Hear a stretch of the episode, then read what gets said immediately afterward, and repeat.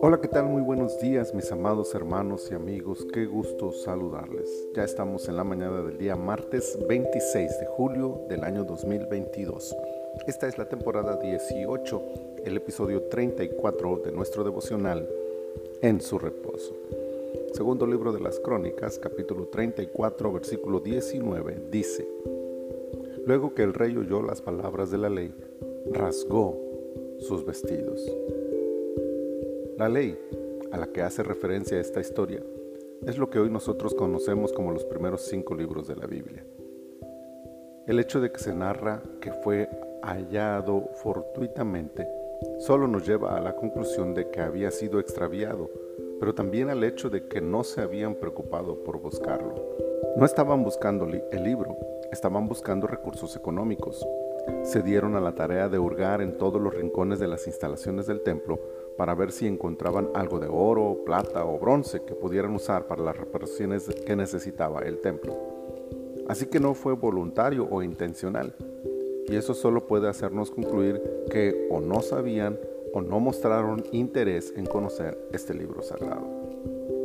Qué triste darse cuenta del poco interés que aún hoy en día existe por la palabra de Dios.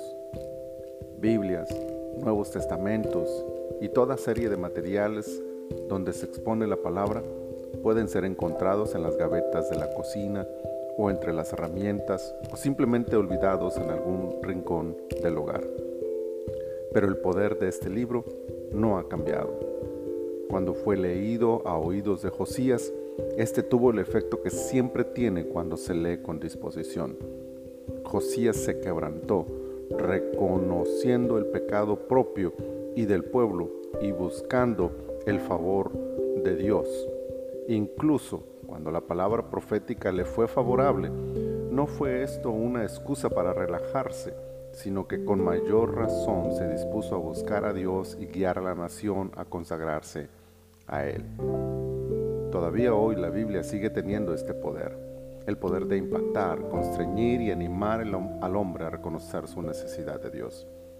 Basta tener disposición, deseos sinceros de conocer la voluntad del Señor para que la lectura de la Biblia nos lleve por el camino de su perfecta voluntad para nuestras vidas.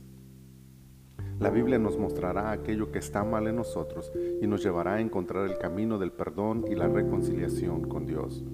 Y esto traerá paz y seguridad a nuestra vida y a nuestra generación.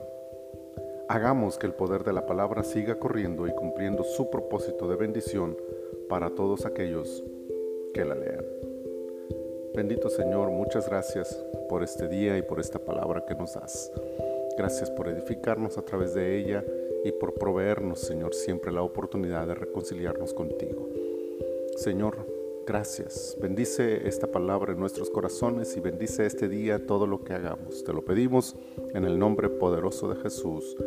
Amén. Amén. Mis amados hermanos, el Señor les bendiga abundantemente.